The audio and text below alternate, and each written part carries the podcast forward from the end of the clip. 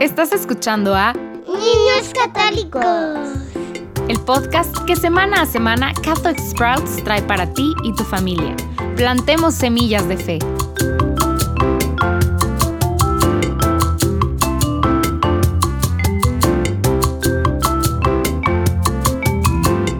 Bienvenido al Credo de Niños Católicos, donde exploraremos todo lo que creemos como católicos. Y bienvenido de nuevo a nuestra exploración del Credo. Hemos pasado las últimas dos secciones hablando de Jesucristo. Ya hemos dejado muy claro que Jesucristo era 100% Dios, pero también 100% hombre. Hablamos sobre el momento en que se convirtió en un ser humano, al que nos referimos como la encarnación también pasamos tiempo hablando de su mensaje y misión cuando estuvo aquí en la tierra. Hoy vamos a hablar de su crucifixión y muerte. La crucifixión y muerte de Jesús es de vital importancia para nosotros como católicos. En cada iglesia católica a la que entres no solo verás una cruz, sino que verás un crucifijo. Verás a Jesús agonizando, muriendo en la cruz. Ahora bien, ¿por qué le damos tanta importancia a este momento en que Jesús murió? Bueno, es porque en este momento, cuando Jesús voluntariamente permitió que su cuerpo fuera torturado y destrozado, cuando aceptó la muerte lenta, agonizante y tortuosa en una cruz, fue entonces cuando nos dio el mejor regalo al ofrecerse a sí mismo. Él nos salvó a nosotros y a todas las personas antes que Él, después que Él y hasta la eternidad de sus pecados si tan solo aceptaran este regalo. Así que hoy vamos a hablar sobre cómo hay dos realidades súper importantes para recordar cuando miremos el crucifijo. El primero son todos los eventos que sucedieron en tiempo real, en el mundo real, cuando Jesucristo, el hombre vivo, fue crucificado. Examinaremos tanto los motivos de los líderes judíos como de los romanos, pero también veremos el lado sobrenatural de estos eventos y lo que sucedió con nuestras propias vidas en ese momento, aunque todavía no estábamos vivos, lo que pasó por nosotros y por todos los cristianos que lo aceptaran. En primer lugar, hablamos de lo que sucedió en Jerusalén el mismo día en que Jesús fue crucificado. Jesús se había convertido en enemigo de los líderes judíos y lo había hecho hablando muy directamente con los fariseos y otros líderes judíos dejó muy claro que la forma en que vivían su fe y guiaban a otras personas en la fe estaba mal. Él estaba desafiando su enseñanza y los líderes comenzaron a preocuparse de que este líder carismático de Nazaret, Jesús, liderara una rebelión en la fe judía. Aquí hay unos ejemplos. Jesús fue sorprendido un par de veces sanando a personas en sábado. Los líderes judíos eran muy estrictos en cuanto a qué se suponía que no debía hacer ningún trabajo en sábado. En un momento, los seguidores de Jesús incluso fueron sorprendidos recogiendo granos y comiéndolos, simplemente recogiendo pequeñas cosas de una planta alta de trigo y comiéndolas. Eso fue un trabajo, porque ellos mismos habían recogido la comida. Entonces, cuando Jesús sanó a un hombre ciego de nacimiento en sábado, los fariseos estaban tan enojados con Jesús que ni siquiera podían estar felices o reconocer que esto era un milagro. Este hombre había nacido ciego y ahora estaba curado, pero estaban locos porque Jesús lo había hecho en sábado. Ahora, Jesús fue muy acogedor con las personas pobres e incluso predicó que bienaventurados los pobres. Los fariseos, por otro lado, pensaban que la riqueza era una señal de la bendición de Dios y rechazaron a los pobres. Luego, los fariseos insistieron en que evitaban a todos los pecadores, ya fueran recaudadores de impuestos o personas que llevaban una vida pública de pecado. Pero Jesús fue a cenar a sus casas y predicó sobre el arrepentimiento y la misericordia. Todo esto llegó a un punto crítico cuando Jesús llevó su misión a Jerusalén. Aquí es donde estaban los líderes judíos y Jesús fue recibido como un rey cuando llegó a Jerusalén esta última vez. ¿Recuerdas? El domingo de Ramos. La gente dejaba sus mantos y sus palmas en las calles para darle la bienvenida.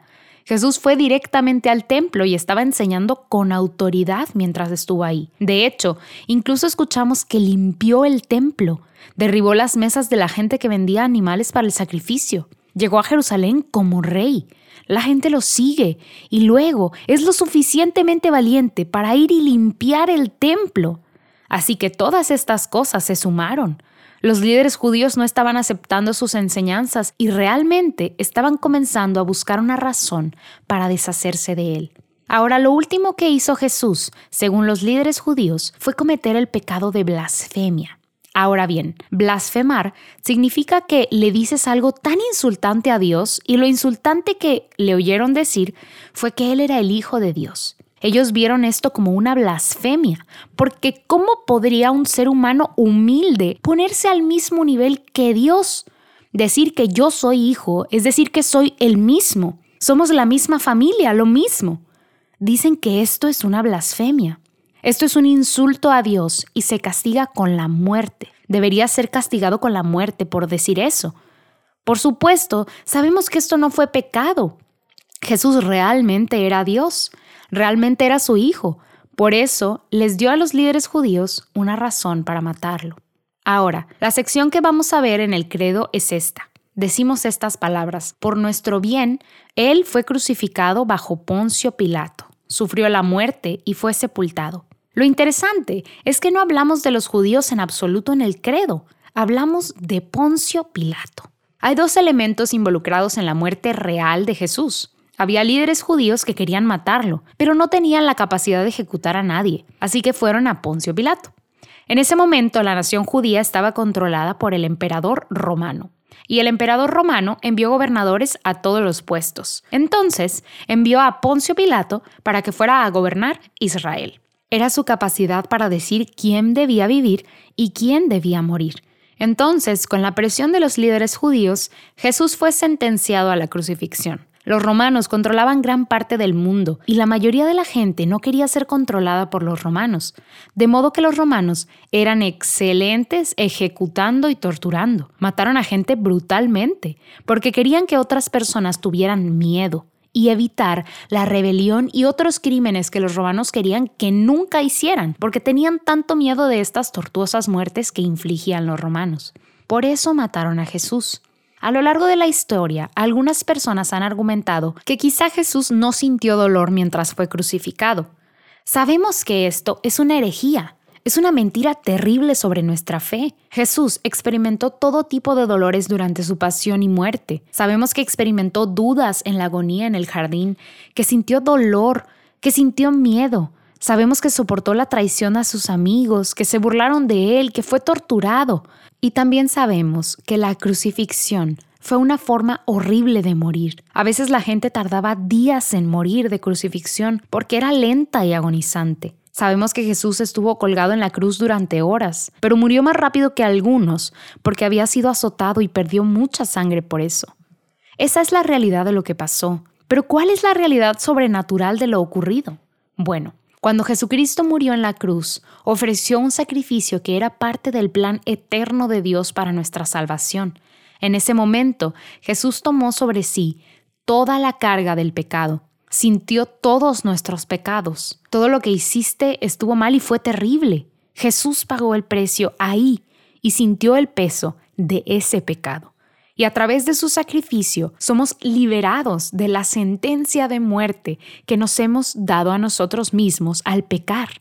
A menudo nos referimos a Jesús como el Cordero Pascual o el Cordero entregado para el sacrificio. La razón por la que decimos esto son dos. En primer lugar, en el Antiguo Testamento los judíos a menudo sacrificaban corderos o un sumo sacerdote sacrificaba un cordero sin mancha como expiación por los pecados de la comunidad. Este cordero simbólicamente tomaría sobre sí todos los pecados de la comunidad.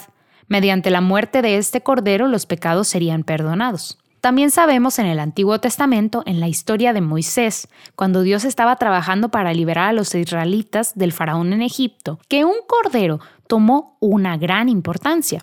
Durante la última plaga se les dice a los israelitas que sacrifiquen un cordero sin mancha y pongan la sangre de este cordero sobre sus puertas. La sangre sirvió como una señal para el ángel de Dios, que estaba atravesando Egipto y matando al primogénito de cada familia, de que esta familia estaba bajo el mando de Dios, que eran obedientes a Dios y por lo tanto serían perdonados. Entonces, la sangre del Cordero, Jesucristo, es lo que nos salva de la muerte. La cruz, después de todo, con Jesucristo ahí en sus momentos finales de agonía, es el signo máximo de amor. Y esto debería ser extraño. La idea de que esta torturadora muerte la desarrollaron los romanos, algo que la gente temía y estremecía, que Dios tomó este último signo de agonía y muerte y lo transformó en un signo de amor. Entonces, por lo tanto, mi pregunta que quiero dejarte hoy es, quiero que mires alrededor de tu casa e incluso a ti mismo si tienes en joyería y mires los crucifijos que tienes que están en tu vida o en tu hogar. ¿Deberías agregar otro? Este es el signo máximo del amor de Dios por ti. ¿Lo tienes exhibido en alguna parte? Y si no, piensa una forma en la que puedas exhibir el crucifijo con más orgullo.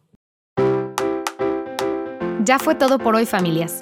La próxima semana seguiremos conociendo más del credo, por lo cual te esperamos aquí mismo en Niños Católicos, el podcast en español de Catholic Sprouts. Puedes bajar las hojas para colorear y otros recursos en español para acompañar lo que estamos viendo semana a semana en el enlace que aparece abajo. Aprovecha lo que hoy vimos para crecer en tu fe esta semana.